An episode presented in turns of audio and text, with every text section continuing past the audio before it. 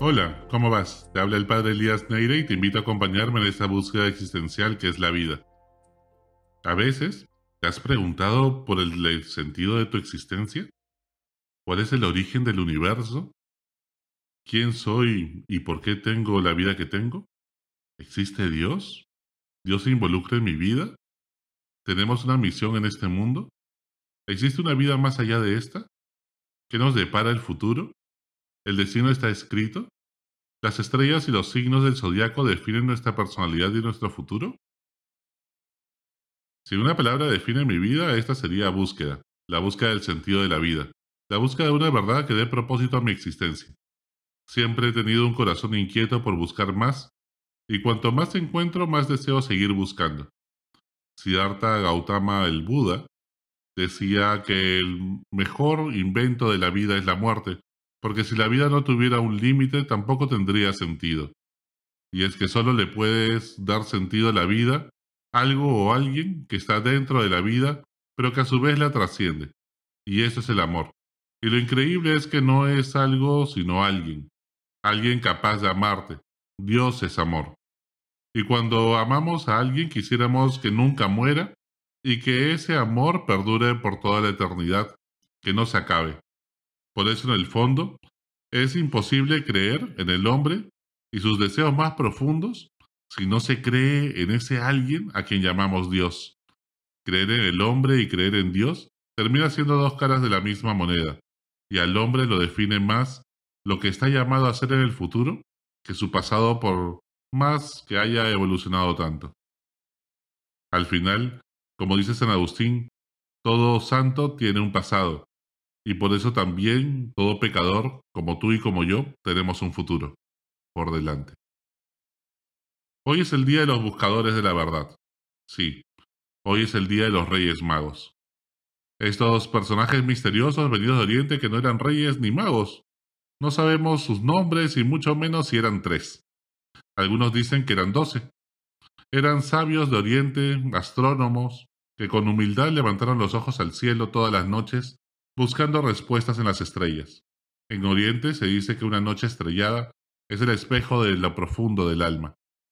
Eran hombres de ciencia, astrólogos, la ciencia de la época, pero que no se quedaban viendo los adelantos técnicos, sino que se preguntaban por el sentido de la vida todas las noches, el sentido de su existencia, su propósito trascendente. Y fíjate cómo muchas veces la astrología nos hace creer que pues las estrellas definen nuestra vida y seguro los reyes magos también estos sabios creían lo mismo. Pero sin embargo se encuentran con una gran revelación. Al seguir una estrella, la estrella de Belén, pues se encuentran con que no es que el niño haya nacido por una decisión de la estrella. No es que el niño sea el efecto de que la estrella haya aparecido, sino todo lo contrario porque María dijo sí en su vida y decidió tomar acción y hacerse cargo de este niño, que Jesús, pues era su hijo, el hijo de Dios, pues también José, a partir de un sueño, había decidido hacerse cargo de este niño y tomar a María como esposa. Y migrar incluso después a Egipto buscándose pleitos y problemas por este niño. Le cambió la vida. Pues por esas decisiones humanas es que esto tiene una repercusión en el cielo, y por eso aparece la estrella. No es que las estrellas configuren nuestro destino y definan quiénes somos nosotros y cuál es nuestro futuro, sino todo lo contrario. Las decisiones humanas que toman José, María y el nacimiento de este niño, pues hacen que aparezca la estrella, tiene una repercusión en el cielo. Todas las cosas que hacemos por amor, por fe y esperanza en este mundo, tienen una repercusión en el cielo. Aparecerá una estrella. Y entonces, pues valdrá para la vida eterna. Es al revés. Y por eso somos libres, libres de lo que digan los astros, y por eso podemos definir y hacernos cargo de nuestra vida. Al igual que María da a luz, los reyes magos tienen que experimentar la iluminación de sus mentes, renovar de nuevo al contemplar el misterio, renacer de nuevo, como le dice Jesús a Nicodemo. Los primeros en vez de ver al niño, fueron el burro y el, un toro, símbolo de nuestra animalidad. También nuestra terquedad de burro y nuestra cólera de un toro tienen que bajar la cabeza con humildad para adorar al niño. Luego llegaron los pastores, que eran asaltantes de caminos, movidos por la emoción ante la aparición de un ángel. Los pecadores son los primeros en venir a adorar al niño. Ese es el símbolo de nuestras emociones, que también vienen a adorar la fragilidad y la vulnerabilidad de un niño, donde acontece Dios. Y por último, los sabios de Oriente, estos reyes magos que simbolizan nuestra mente, que también se abren con humildad al misterio, a adorar a un niño frágil. Dios se manifiesta en lo vulnerable, el misterio de Dios en la sencillez de un niño. La vida se abre camino. Dios ha decidido tener corazón humano para compadecerse de nosotros. Dios Todopoderoso ha querido necesitar de nosotros. En esas contradicciones de la vida está el misterio de Dios. Los magos dejan el confort de su propia vida y llenos de riquezas, explorando los cielos, y se ponen en camino convirtiéndose en peregrinos, para viajar a una pequeña ciudad de Jerusalén, hacia el occidente. Viajan a Jerusalén buscando el nacimiento de un príncipe y por eso van al palacio de Herodes a preguntar. Primero, pero tienen que convertirse de corazón, tienen que cambiar de mentalidad, pues la estrella no se posa en un palacio en Jerusalén, sino en un humilde pesebre de Belén en las periferias. Si quieres encontrar a Dios, no lo busques en los grandes templos, no lo busques en las zonas donde hay poder, en los centros de poder, pues Dios búscalo en las periferias, allí se posa la estrella de Belén, sirviendo a los pobres, a los pecadores, a los más necesitados, Búscalo en las periferias de las grandes ciudades, en los asentamientos humanos, en las cárceles, en esas periferias existenciales como nos dice el Papa Francisco. Allí es que Dios sigue viviendo, allí acontece Dios, y no en los lugares donde lo hemos vuelto rígido, donde todo simplemente se ha vuelto poder, prestigio, reconocimiento. ¿Qué personas han sido una estrella de Belén en tu vida? ¿Qué guías o mentores Dios ha puesto en tu camino para conducirte a Dios? A Belén. Hoy eleva una oración por todas esas personas que han sido estrellas en tu camino. Una bocanada de aire fresco, una luz de esperanza en un momento difícil, un descanso o a veces un trueno que te despierta y te saca de la estupidez. Ojo, ten cuidado, examina tu corazón. No todos los que buscan al niño es con un corazón sincero. También Herodes buscaba al niño y pregunta por él, pero para matarlo, porque tiene miedo de perder poder o prestigio ante un niño frágil. Así de cobardes a veces somos. Y es que las cosas de Dios siempre se presentan frágiles, vulnerables, como un bebé recién nacido que nos llena de esperanza. Que sin embargo los que tienen el corazón corrompido y ponen sus seguridades en el poder lo ven como un peligro, una amenaza. Tu corazón le tiene miedo a la verdad y a la justicia a la búsqueda con esperanza?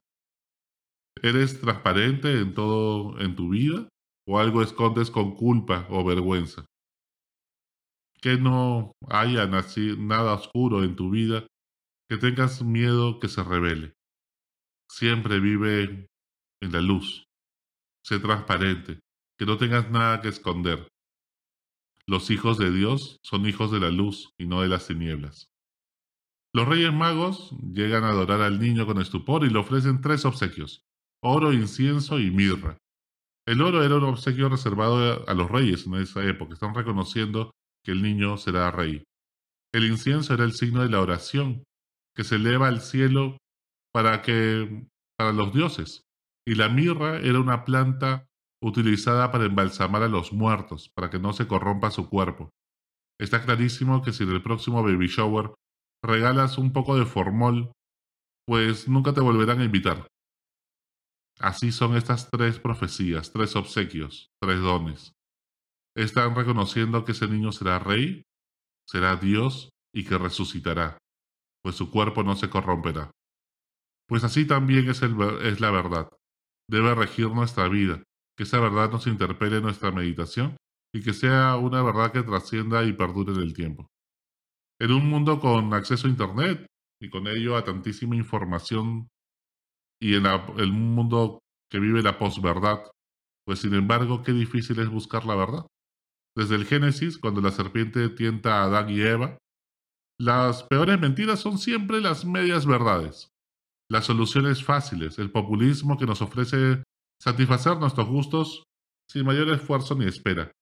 Hemos visto cómo en, los últimos, en el último mes en la política se han generado tantas narrativas que realmente van y contradicen completamente la realidad que todos hemos visto. Hay que tener mucho cuidado con los dogmatismos. Buscar la verdad es un camino muy delgado entre el fundamentalismo, que cree ya tener toda la verdad, y el relativismo, que cree que es imposible encontrar la verdad inexistente y que te vuelve al final cínico, inventando narrativas que te convienen sabiendo que en el fondo no es verdad, pero que tantas veces se repiten que algo queda. Un camino entre el racionalismo positivista que cree que solo se busca las respuestas en la ciencia y un fideísmo extremo que cree que en la Biblia al pie de la letra, como si fuera un libro con respuestas científicas, o que lo busca en la astrología y piensa que todas las estrellas, según cómo se mueven, deparan nuestro destino. Un camino al que aportan la ciencia de la evolución, que analiza nuestro pasado y un propósito trascendente, que clava sus ojos en una vida futura. Para buscar la verdad se necesita la fe y la razón, pues la fe sin razón se vuelve fanática, y la razón sin fe se convierte en un racionalismo sin sentido. Sin libertad no se puede buscar la verdad. Por eso en la verdad estamos, estemos unidos. En la duda dejemos libertad de pensar distinto. Y en todo dialoguemos con amor y cortesía con nuestros adversarios, parafraseando San Agustín. Al fin y al cabo, ser un buscador consiste en no tener miedo de enfrentarse con sinceridad a la verdad que vamos encontrando y ser coherente con ella. Dejar de bloquear en Twitter a quienes piensan distinto. Arriesgarse a escuchar otras voces, no solo para refutar, sino para dejarse interpelar y reconocer esa parte de verdad que quizás no estamos viendo y que también nos enriquece. Como dice San Agustín, la verdad no es tuya ni mía para que sea de ambos. Nadie es el dueño de la verdad y todos tenemos algo de verdad. Y todas las semanas preguntarte quién soy y cuál es mi propósito o cuál es mi misión en la vida. Eso solo se descubre mirando el cielo, siguiendo la estrella como los Reyes Magos y no poder dormir una noche. La humildad es andar en la verdad, reconociendo que somos vulnerables y pecadores, como dice Santa Teresa de Jesús. Pero si tienes el coraje de mirarte al espejo con humildad, la verdad te hará libre. Cuando más cosas tomen conciencia de ti mismo, más vulnerable y frágil te muestres a los demás, más libre serás para tomar tus próximas decisiones. Al final, los Reyes Magos retornan a su vida cotidiana transformados. No se quedan con el niño, contemplándolo, con una cara de bobos, como diría Messi. Tú no te quedes solo adorando y rezando. Vuelve a la vida cotidiana, con un corazón renovado y lleno de esperanza, para construir un mundo mejor. La contemplación es para quedarse allí, extasiados, sino para volver a la vida ordinaria y concrearla con un amor extraordinario.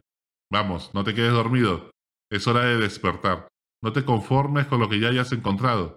Déjate asombrar como un niño. Tú busca y deja que la verdad te encuentre a ti, para que puedas decir con los magos, yo te buscaba y tú me encontraste. Hasta la próxima. Sigue buscando, que Él te encontrará.